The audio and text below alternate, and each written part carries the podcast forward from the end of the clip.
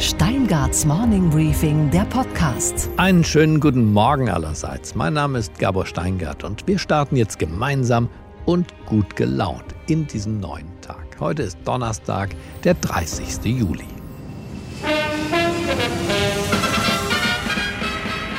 Eine Legende fliegt in die Rente. Vor über 50 Jahren hob sie erstmals ab und sauste dann direkt in die Herzen von Millionen Menschen. Die Boeing 747. Dieser Flieger war so groß, dass er einfach nur Jumbo genannt wurde. Und wenn dieses Wunderwerk der Technik am Himmel zu sehen war, blieben wir Kinder stehen und staunten. The Jumbos are coming. Damals und auch danach war dieses größte Passagierflugzeug der Welt für Generationen von Menschen der Inbegriff der Moderne. Gigantische Flügel mit einer Spannweite von 60 Metern. Platz für 550 Passagiere. Die große und schön gewölbte Nase. So stellten wir uns damals die Zukunft vor. The excitement of flying is giving way to new standards of luxury coupled with fair economy. This giant of the skies heralds a new spacious age.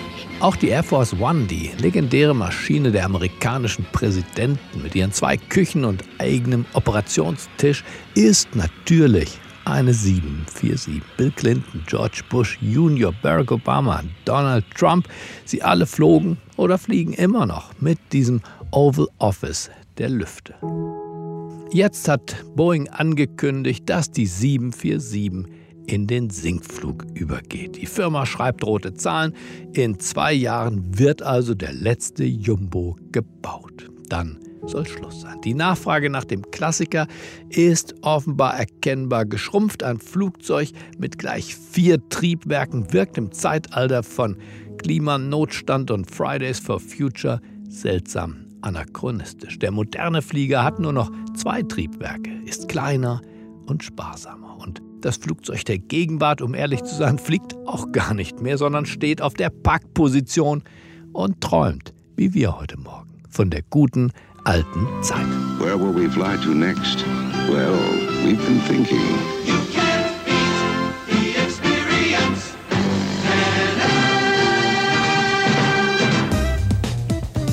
Unsere weiteren Themen heute. Finanzminister Olaf Scholz und Wirtschaftsminister Peter Altmaier sind vom Finanzausschuss des Bundestages gestern Nachmittag bis tief in die Nacht hinein zu Wirecard befragt worden. Neue Erkenntnisse? Das hören wir gleich von zweien, die dabei waren. Zum einen von Frank Schäffler, FDP. Wir werden als FDP jetzt äh, gemeinsam mit den anderen Oppositionsfraktionen darauf drängen, dass es einen Untersuchungsausschuss gibt. Und zum anderen von Lisa Paus, Bundestagsabgeordnete und Finanzausschussmitglied der Grünen. Aus unserer Sicht äh, werden wahrscheinlich die Tage von Herrn Hufeld gezählt sein. Ich glaube nicht, dass er der richtige Mann an der Spitze der BaFin ist, um diese BaFin neu aufzustellen. Außerdem berichtet unsere Börsenreporterin Sophie Schimanski, wie nicht nur die Wall Street, sondern auch Donald Trump die jüngste Zinsentscheidung der Notenbank aufgenommen hat. Wir wundern uns, wie klaglos in Deutschland der geplante Abzug von doch immerhin fast 12.000 US-Soldaten hingenommen wird. Und wir hören mal rein in die allererste Folge eines neuen Podcastes von Michelle Obama. Was da im politischen Berlin in Folge der Wirecard-Implosion passiert, ist kein Strohfeuer. Für die Befragung von Finanzminister und Wirtschaftsminister vor dem Finanzausschuss des Bundestages sind die 41 Mitglieder des Finanzausschusses extra aus der Sommerpause zurückgekehrt. In beiden Ministerien werden Überstunden geschoben, seit Tagen schon, um Scholz und Altmaier auf diese Befragung vorzubereiten. Beide Minister sind im Selbstverteidigungsmodus. Die Ergebnisse der Sitzung entscheiden letztlich auch darüber, ob es einen Untersuchungsausschuss geben wird. Und das wiederum entscheidet über das Schicksal nicht nur von BaFin-Chef Felix Hufeld, sondern auch über das von Finanzminister Olaf Scholz. Denn immerhin hat der Mann Ambitionen, und zwar Ambitionen auf das Bundeskanzleramt. Aber welchen Erkenntnisgewinn gab es denn gestern Abend? Nun, das Morning Briefing Team hat bei zwei Ausschussmitgliedern nach der Sitzung nachgefragt. Angefangen bei Frank Schäffler von der FDP. Ihn hat mein Kollege Adrian Arab befragt, wie Olaf Scholz sich geschlagen hat und was die Liberalen denn nun jetzt fordern. Guten Tag, Herr Schäffler. Hallo, Herr Arab. Sie kommen gerade aus dem Finanzausschuss, wo der Finanzminister Olaf Scholz das erste Mal die Möglichkeit hatte, Ihnen, den Parlamentariern, sein Verhalten in der Wirecard-Affäre darzustellen. Wie hat er sich geschlagen? Er hat im Wesentlichen abgelenkt, hat zu den wesentlichen Fragen keine Antwort gewusst. Ich finde, zwei wesentliche Fragen stellen sich. Das eine ist, äh, warum die BaFin das Verfahren nicht angezogen, an sich gezogen hat im Februar 2019. Da hat er gesagt, äh, das wäre nicht gegangen. Ähm, ich finde, die BaFin hätte das auch rechtlich tun können nach dem Wertpapierhandelsgesetz. Und er hat dann gesagt, ja, gleichzeitig sei ja der KPMG Bericht in Auftrag gegeben worden, also dieses forensische Gutachten durch die Wirecard AG. Damit sei eigentlich alles Notwendige gemacht worden. Nur äh, das ist ein halbes Jahr später erst in Auftrag gegeben worden. Das ist das eine. Und das zweite ist, dass im Herbst 2019 der Staatssekretär Cookies bei Wirecard war, am 5. November, obwohl eigentlich die BaFin längst gegen Kursmanipulationen, gegen Wirecard auch ermittelt hat. Und da muss man ja fragen, was macht der äh, Finanzstaatssekretär dort? Äh, hat er ihn denn Aufgaben. verteidigt? Hat er da ein bisschen durchblicken lassen, ob der Mann für ihn noch zu halten ist? Ja, natürlich hat er ihn verteidigt. Es sei ein ganz normaler Vorgang, dass der äh, Staatssekretär auch in die Finanzindustrie Kontakt hält. Äh, das muss er sicherlich aus meiner Sicht auch, aber er muss natürlich die notwendige Sensibilität an den Tag legen. Insbesondere darf er das Unternehmen nicht darüber informieren und sich mit dem austauschen, welche Vorwürfe es gegen einzelne Vorstände gegebenenfalls gibt. Und das finde ich, da überschreitet der Staatssekretär auch seine Kompetenzen. Er das ist sind, ja nicht die BaFin. Das, das sind ja im Wesentlichen auch schon Fragen, die vorher beantwortet waren, sei es auf, in Fernsehinterviews, sei es auf dem Wege parlamentarischer Anfragen. Aber gab es denn irgendwas Neues, was Herr Scholz da vorzubringen hatte? Ja, und deshalb ist eben das Ganze auch relativ mager, was das Ergebnis ist. Denn auf die wesentlichen Fragen hat er keine neuen Antworten gegeben, sondern es sind eigentlich die Dinge verlautbart worden, die vorher schon bekannt waren. Und deshalb ist das Ergebnis sehr enttäuschend. Und hat er sich damit sozusagen auf die Gästeliste für eine kommende Einladung, vielleicht eine zweite Sondersitzung, vielleicht einen Untersuchungsausschuss geschrieben? Ja, wir werden als FDP äh, jetzt äh, gemeinsam mit den anderen Oppositionsfraktionen darauf drängen, dass es einen Untersuchungsausschuss gibt. Und ich hoffe auch, dass äh, insbesondere auch die Grünen hier mitmachen. Äh, die zögern anscheinend noch ein wenig und ich glaube, dass es eigentlich äh, auch den Anlegern gegenüber, die Milliarden äh, an Kapital verloren haben, auch gerecht und notwendig ist, dass das jetzt untersucht wird, auch umfassend parlamentarisch untersucht wird. Ob sich der Wunsch der FDP nach einer Kooperation mit den Grünen, zumindest einer Kooperation in Sachen Untersuchungsausschuss, erfüllt, das hat meine Kollegin Franziska von Haaren bei der Abgeordneten Lisa Paus in Erfahrung gebracht. Guten Abend, Frau Paus. Sie kommen gerade aus der Sondersitzung des Finanzausschusses, die sich mit Wirecard befasst hat. Die FDP hat sich da ja klar für einen Untersuchungsausschuss ausgesprochen. Ziehen Sie mit? Also wir möchten die äh, grundsätzliche Bereitschaft, die zumindest geäußert wurde von der Bundesregierung, an der Aufklärung mitzuwirken, jetzt erst nochmal nutzen. Und äh, deswegen ähm, sagen wir, wir stehen erst am Anfang der Aufklärung. Es muss 100 Prozent aufgeklärt werden, aber es muss auch zügig aufgeklärt werden. Und deswegen plädieren wir aktuell eher für eine weitere Sondersitzung, weil ein Untersuchungsausschuss würde tatsächlich erst im November seine Arbeit beginnen können. Und äh, diese Zeit, die sehen wir nicht, sondern wir wollen jetzt zügig weitermachen mit der Aufarbeitung. Wann sollte denn Ihrer Meinung nach die nächste Sondersitzung stattfinden? wenn es nach uns geht, äh, gerne auch noch innerhalb der Sommerpause. Ähm, wir haben heute eigentlich erst angefangen, wir haben zum Beispiel heute das Bundeskanzleramt noch nicht gehört, ne, was sich ja auch eingesetzt hat für Wirecard äh, und auch entsprechende Gespräche geführt hat. Wir sind heute nur angefangen mit dem Thema Geldwäsche. Wer sich mit Wirecard beschäftigt, der stößt sehr schnell darauf, dass Wirecard eigentlich groß geworden ist mit äh, Hochrisikokunden, Geld aus dem Pornogeschäft oder aus dem Glücksspiel und dem Onlinehandel. Und äh, das sind alles Bereiche, die wir noch nicht mal angetippt haben und die dringend der Aufarbeitung bedürfen. Gab es darüber hinaus noch weitere wichtige Erkenntnisse heute in dem Ausschuss? Wir hatten jetzt gerade noch äh, eine intensive Runde mit der DPR und äh, da äh, ist schon deutlich geworden, dass äh, die Verteidigungsstrategie von Finanzminister Scholz, nämlich man hätte ja dieses zweistufige Verfahren mitmachen müssen und man hätte aber doch in alle Richtungen ermittelt. Die BaFin habe doch der DPR den Auftrag gegeben, den äh, Marktmanipulationen der Bilanzfälschung nachzugehen, dass das äh, so nicht richtig ist. Die DPR jedenfalls hat heute klar gesagt, Bilanzfälschungen aufdecken, das kann sie überhaupt nicht, damit ist sie gar nicht ausgestattet. Von daher zeigt sich hier ein deutliches Versagen, nicht nur in der Struktur, sondern auch aus meiner Sicht auch der Verantwortung von Finanzminister Scholz. Da Sie jetzt schon von Herrn Scholz gesprochen haben, was war denn seine zentrale Verteidigungslinie? Herr Scholz hat äh, eigentlich nichts Neues gesagt. Er hat die Verteidigungslinie der BaFin äh, nur wiederholt. Ne? Die Gesetze, die seien halt bisher so gewesen ähm, und deswegen habe man nicht anders handeln können. Aber jetzt sehe er Reformbedarf und wolle etwas ändern. Wir finden, er hätte viel früher jeden Stein mit umdrehen müssen und auch können. Und äh, dem werden wir auf jeden Fall weiter nachgehen. Das einfach auf dieses zweistufige Verfahren zu schieben, das wird nicht beitragen. Sein Staatssekretär, Herr Cookies, steht ja ebenfalls unter Beschuss. Welches Verhältnis wurde zwischen Herrn Scholz und Herrn Cookies da heute deutlich? Gab es da vielleicht erste Distanzierungsversuche? Wie hat Herr Scholz sich da geäußert?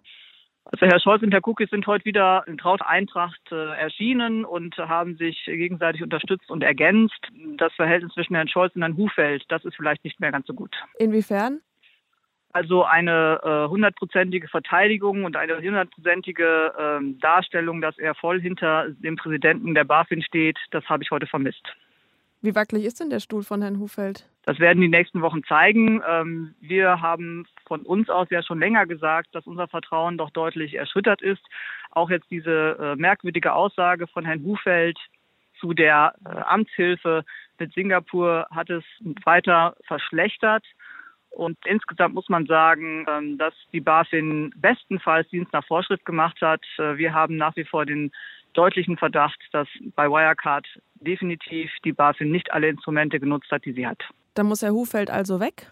Aus unserer Sicht äh, werden wahrscheinlich die Tage von Herrn Hufeld gezählt sein. Ich glaube nicht, dass er der richtige Mann an der Spitze der BaFin ist, um diese BaFin neu aufzustellen. Im Gegenteil lebe ich, dass es viele Versäumnisse in den letzten Jahren gab, nicht nur im Fall Wirecard, sondern bei vielen anderen Finanzskandalen, die es gegeben hat in Deutschland, aber die allesamt von der BaFin nicht aufgedeckt worden sind. Fazit. Es gab in der Geschichte der Bundesrepublik über 61 Untersuchungsausschüsse und viele sind nachträglich betrachtet aus doch wirklich eher nichtigen Gründen oder auch durchsichtigen Gründen eingesetzt worden.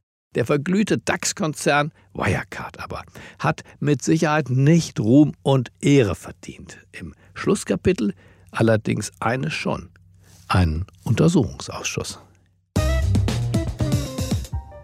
Die Finanzdienstleistungsaufsicht BaFin hätte viel genauer bei Wirecard hinschauen müssen. Da sind sich jetzt alle einig. Selbst der BaFin-Chef Felix Hufeld sieht das genauso. Seine Verteidigungsstrategie, er hätte doch gar nicht prüfen dürfen, denn Wirecard sei ja keine Bank, sondern ein Technologieunternehmen. Ach was. Doch wer mit Markus Braun, dem Gründer und langjährigen Vorstandschef von Wirecard, gesprochen hat und sich von ihm das Geschäftsmodell hat erklären lassen und seine Pläne, der musste schon vor geraumer Zeit zweifeln. Und zwar zweifeln daran, ob Wirecard nicht doch genau das ist. Eine Bank. Und zwar eine moderne Bank. Und von mir aus auch eine Bank im Werden. Im Februar 2019 habe ich mich mit Markus Braun zu einem Gespräch für das Morning Briefing verabredet. Damals habe ich ihn gefragt, ob sein Unternehmen nicht bereits in die Kernkompetenzen der klassischen Banken vorstoße. Seine Antwort hören Sie selbst. Wenn ich Sie recht verstehe, bauen Sie ja in Richtung Versicherung schon aus. Sie bauen aber doch auch wahrscheinlich in Richtung, dass der Kunde auch Einkäufe kreditieren kann. Und dann sind Sie doch schon in den klassischen Bereichen des Allfinanzens und damit alles abdecken eigentlich, was eine Bank auch abdeckt, oder? Also eins ist völlig richtig, wir orientieren uns hier sehr stark an dem Kundenbedarf und sehen definitiv, dass sozusagen vor und nach einer Zahlungstransaktion ja auch oft sehr spannende Bedürfnisse seitens des Konsumenten bestehen für komplementäre Dienstleistungen. Mhm. Und so denken wir, so bauen wir unsere Mehrwertleistungen aus. Und da spielt definitiv künftig auch digitaler Kredit eine Rolle, digitale Versicherungen, Loyalty Couponing, das heißt Kundenbindungsthemen. Diese Denkweise sehen wir aber auch sukzessive bei, wie Sie es nennen, traditionellen Banken. Das heißt, ich glaube, wie gesagt, auch an partnerschaftliche Beziehungen. Ich glaube, dass auch klassische Banken jetzt sehr stark in ihren Bereichen, im Bereich des klassischen Bankengeschäfts, in diese Richtung gehen werden. Und wir arbeiten hier symbiotisch auch mit vielen Großbanken schon zusammen. Etwas später im Zuge unserer Unterhaltung habe ich Braun danach gefragt, ob Wirecard mit seinen Dienstleistungen bald das klassische Zahlen mit der Kreditkarte oder gar das Bargeld ersetzen wird und ob wir zu einem unsichtbaren Bezahlvorgang kommen, der in Summe mit allen Dienstleistungen drumherum eben dann die moderne Bank von morgen sei. Hören wir doch mal genau hin und hören wir vor allem auf Brauns Ambitionen.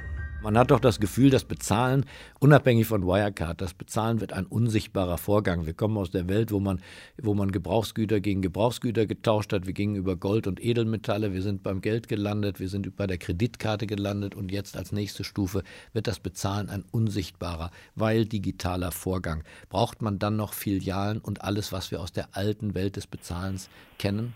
Also es wird hier sicher zu sehr starken Veränderungen kommen und ich glaube gerade dieses Thema Zahlung unsichtbar zu machen und rundherum diesen neuen Strauß von sich ergänzenden äh, Leistungen aufzubauen, ist in den nächsten zehn Jahren eines der spannendsten weltweit wachsenden dynamischen Felder im Technologiebereich. Daran glaube ich stark.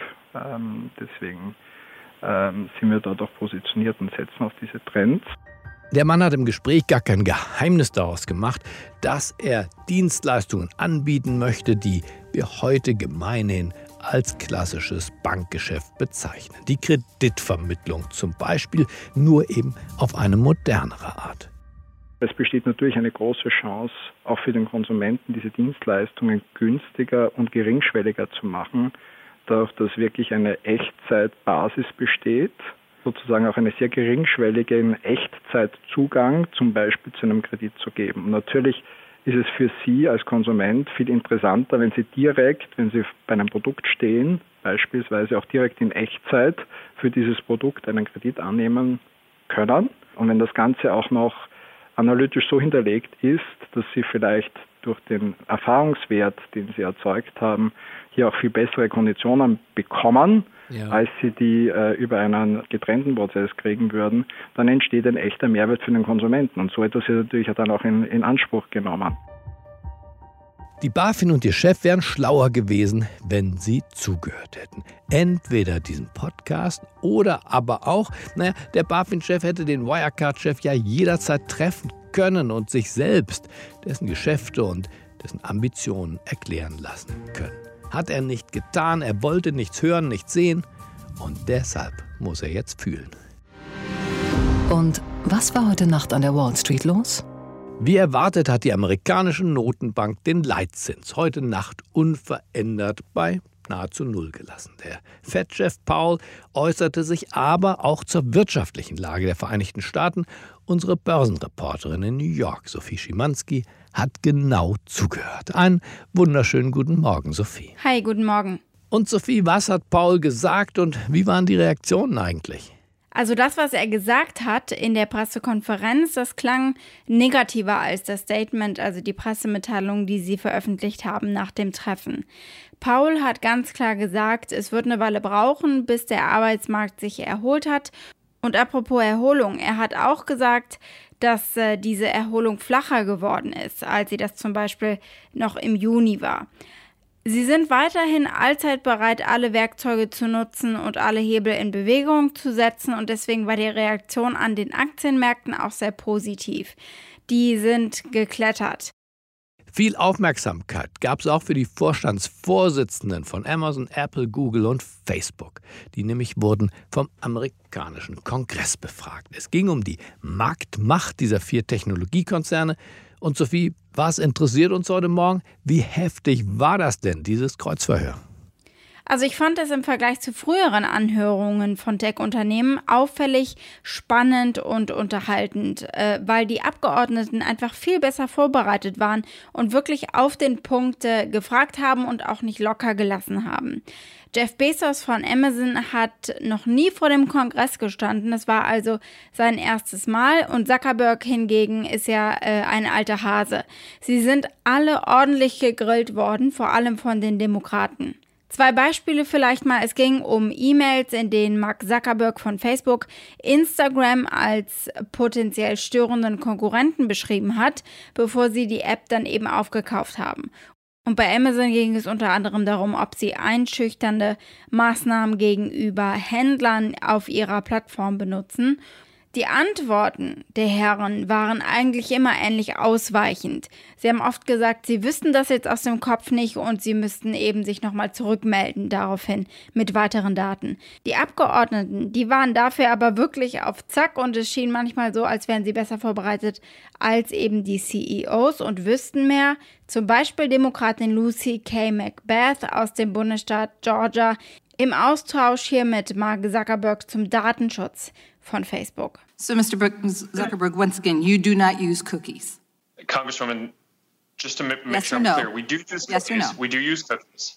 Okay. Yes, we do use cookies. Okay, so Mr. Zuckerberg, the bottom line here is that you broke a commitment to your users. And who can say if you may or may not do that again in the future? The reality is that Facebook's market power grew and Facebook sacrificed its users' policy. Okay, Gabor, und was hat dich heute Morgen wirklich überrascht? Mit welcher Nonchalance es hingenommen wird, dass knapp 12.000 amerikanische Soldaten Deutschland verlassen und damit eine Ära beendet wird. Denn die Präsenz der GIs ist untrennbar mit unserer Geschichte seit 1945 verbunden. Angefangen mit der Luftbrücke, die Berlin vier Jahre nach Kriegsende während der Blockade durch die Sowjets am Leben hielt. Amerikanische Skymaster aus Japan und Alaska kommen der Behelfsluftbrücke zu Hilfe. Mit einer geplanten Gesamtleistung von täglich 3439 Tonnen. Und vergessen wir nicht, 1959 bescherte die Stationierung der amerikanischen Armee Deutschland auch diesen äußerst coolen jungen Mann. You ain't nothing but a hound dog, crying all the time. Für anderthalb Jahre kam Elvis nach Deutschland als amerikanischer Soldat. Seine Ankunft geriet etwas unterkühlt, wohl aus Respekt vor der amerikanischen Armee wollte der werdende Star nur wenig in die Mikrofone sagen. Hallo Elvis. Hello. I'm happy to be here. I'm happy to be here. I'm happy to be here, sir. I'm very happy to be here. Thank you, sir. Elvis. Elvis. uh, sir, I, I don't think they want me to say anything right now, sir. I'm sorry. Aber er taute allmählich auf und nahm auch etwas aus Deutschland mit. Ein Volkslied, ein Abschiedslied, das er zum millionenfach verkauften Hit machte. Musiden, Musiden, zum Städtele hinaus, Städtele hinaus, und du, mein Schatz, bleibst hier.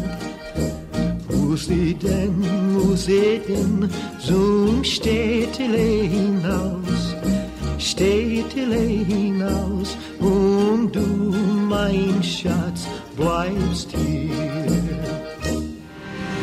Und was, Gabor, geht eigentlich gar nicht? Hi, I'm Michelle Obama. Dass Michelle Obama sich offenbar entschlossen hat, nun doch nicht ins Präsidentschaftsrennen einzusteigen, sondern stattdessen lieber einen Podcast zu machen. This is the Michelle Obama Podcast. Auch nicht schlecht.